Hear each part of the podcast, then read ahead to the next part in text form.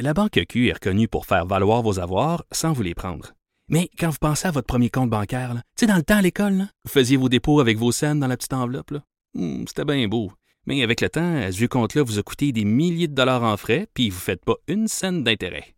Avec la Banque Q, vous obtenez des intérêts élevés et aucun frais sur vos services bancaires courants.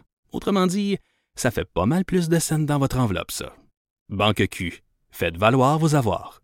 Visitez banqueq.ca pour en savoir plus. Cube Radio. Cube Radio. Acteur majeur de la scène politique au Québec. Il analyse la politique et sépare les faits des rumeurs. Trudeau le midi. Bon midi, on est vendredi. Ah oui, enfin, vendredi le 10 mai 2019. Mon nom est Jonathan Trudeau. Bienvenue dans Cube Radio. Dans Trudeau le midi, à Cube Radio. Oui, ça sonne mieux comme ça. J'espère que vous allez bien euh, malgré ce, ce, ce, climat un peu tristounet du vendredi. Euh, il pleut, il pleut beaucoup, beaucoup, beaucoup, beaucoup, beaucoup, beaucoup, beaucoup, beaucoup, mais espérons que la température va s'améliorer au cours de la fin de semaine, notamment pour euh, dimanche, pour la fête des mères. C'est important la fête des mères. Est-ce que vous fêtez ça, vous, la, la, la fête des mères, ou vous faites partie de ceux qui, qui jugent que toutes les fêtes là, commerciales ne... En fait, toutes les que toutes les fêtes sont commerciales. C'est comme ça que je devrais le dire.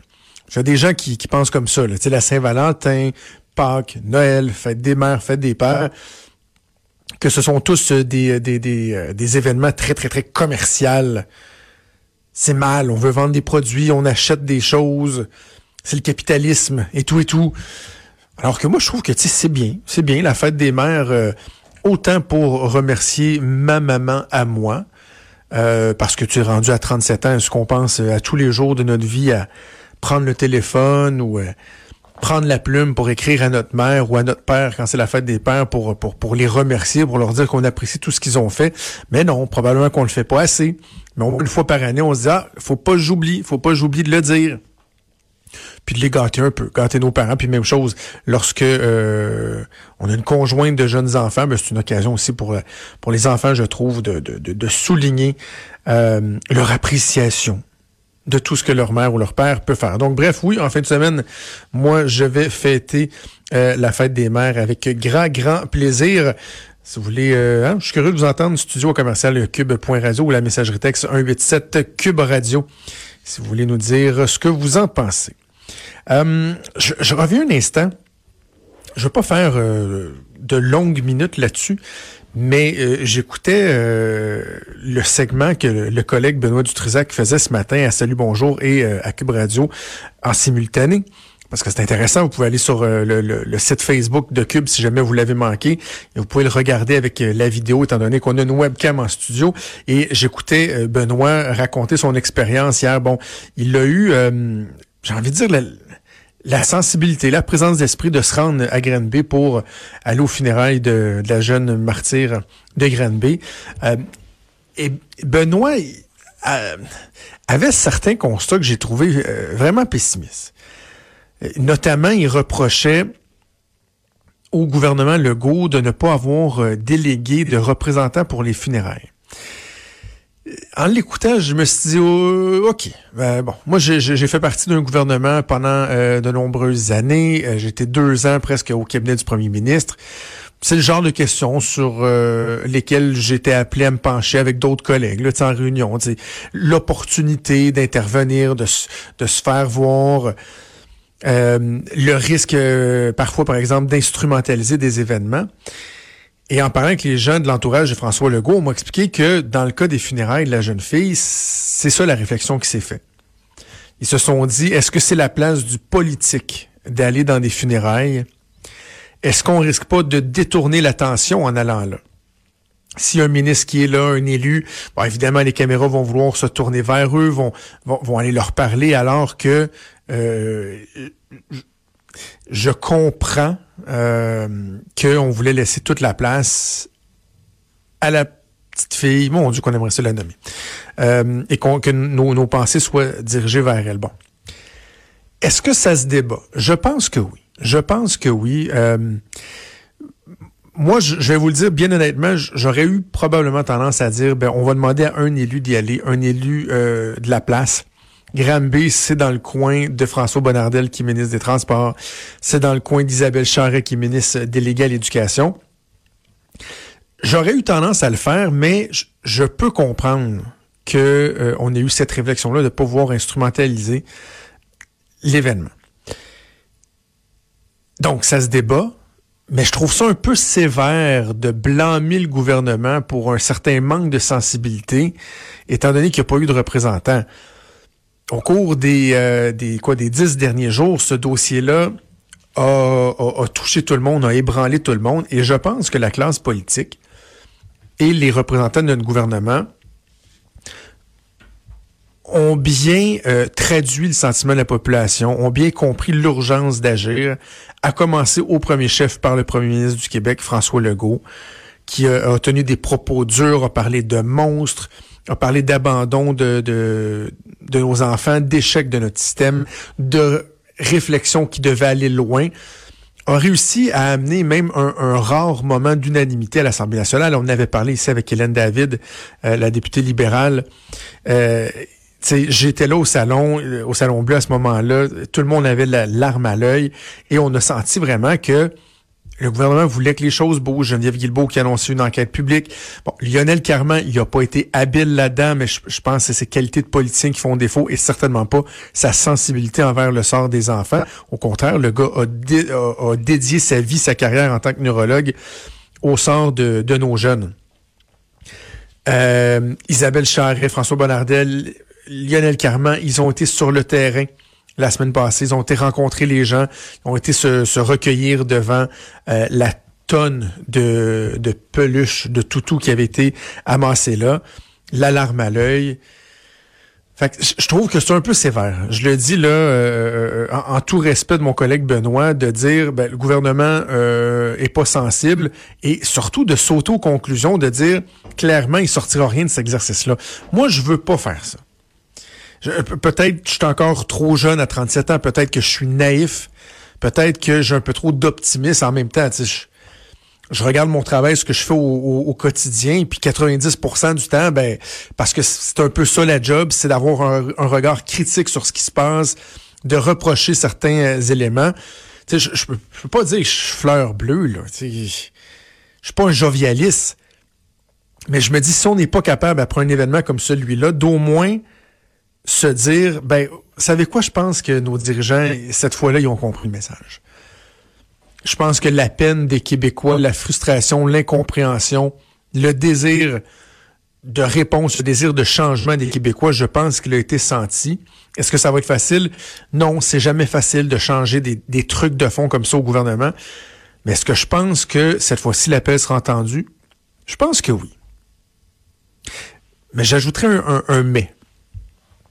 Et ça va, ça va être cohérent un peu, si vous voulez, avec le, discours que j'ai tenu la semaine dernière.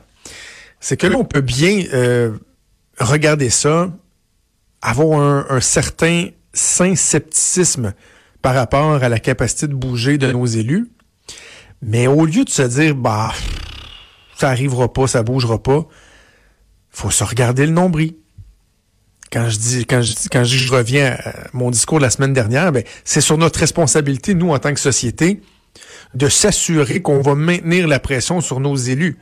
Que ce soit nous, gens des médias, qui avons euh, des tribunes, qui pouvons nous exprimer, ou vous qui nous écoutez, qui nous lisez, qui nous regardez, en tant que citoyens, qui pouvez vous impliquer dans la société, qui croisez vos élus, qui pouvez euh, envoyer des lettres ouvertes, participer au débat, c'est à nous aussi de nous assurer que la pression, elle soit maintenue. Parce que quand vous gérez un gouvernement, quand vous gérez les affaires de l'État, vous gérez un, tu sais, j'allais dire un millier, mais c'est pas loin de la vérité, là. Tu sais, vous gérez tellement d'affaires en même temps que vous essayez de, de tout, de tout contrôler, de tout faire, puis des fois, oups, vous perdez un petit peu le focus d'un certain élément. Ben, c'est à nous de le rapporter, de toujours le remettre dans le champ de vision, là. Que ça s'en aille pas, là, en périphérie. On a un rôle aussi à jouer, et je pense que si on reste sensible à ça, je pense qu'on sera capable de, de, de, changer les choses. En tout cas, euh, je crois en la volonté de, ce premier ministre-là de faire changer les choses. Bon, j'avais dit je voulais pas euh, m'éterniser là-dessus. Faisons justement un lien pour euh, un peu dans, dans, la même lignée. parlons du travail du premier ministre. C'est l'objet de, ma chronique dans le Journal de Québec, Journal de Montréal ce matin, que j'ai intitulé le, bon PM Legault. J'ai trouvé ça... C'est rare que ça m'arrive, mais cette chronique-là m'a trotté dans la tête toute la semaine. Je, me dis, il me semble que je veux écrire ça, parce que bon, souvent on écrit sur des faits précis de l'actualité. On va être branché sur ce qui se passe, être, euh, être actuel. Je pense c'est normal, c'est souhaitable qu'on le fasse. C'est comme euh, c'est comme faire une émission de radio. moi, l'émission que je fais là, si je la préenregistrerais le lundi, par exemple, mon émission du vendredi, il y a de bonnes chances que je serais complètement décollé de l'actualité, que je serais à côté de la traque. Faut être collé sur l'actualité, c'est normal. Mais tu des fois, on peut écrire de façon plus générale. Puis, la semaine dernière, j'étais au Conseil général du Parti libéral du Québec. Et euh, il y a des gens qui me taquinaient, des anciens collègues, des anciens militants que je connais, des gens qui écoutent la joute, qui écoutent Cube, qui lisent le journal, qui me disaient « Ouais, coudonc, t'es-tu rendu caquis? » Et dès que j'entreprenais un peu la discussion avec eux, que je leur disais « Non, je suis pas rendu caquis. Je suis pas membre d'aucun parti. Là. Ça fait dix ans que je suis pas impliqué en politique. J'analyse la chose, je donne mon opinion. » Donc, c'est sûr, des, gens qui disent, oh, t'es pas objectif. Ben, je suis pas objectif. C'est sûr, je donne, je dis ce que je pense. Est-ce que je suis juste? Est-ce que je suis fair avec tout le monde? Est-ce que je suis de bonne foi? Je pense que oui. En tout cas, c'est ce que je m'efforce à faire. Et là, je leur disais, mais regardez le travail du premier ministre. Puis là, même des militants libéraux de longue date finissaient par me dire, ouais, c'est vrai qu'il fait bien ça à date le tu sais. Et c'était ce qui revenait souvent. C'est là-dessus que j'ai écrit aujourd'hui, sur le fait que le premier ministre, quand on analyse son travail depuis son entrée en poste, depuis son élection le 1er octobre, depuis son assermentation le 18 octobre dernier, il fait bien les choses. Il fait bien les choses. Il a le bon ton. Il incarne bien ce que les Québécois pensent. J'ai donné un exemple, euh, son opinion sur la religion cette semaine.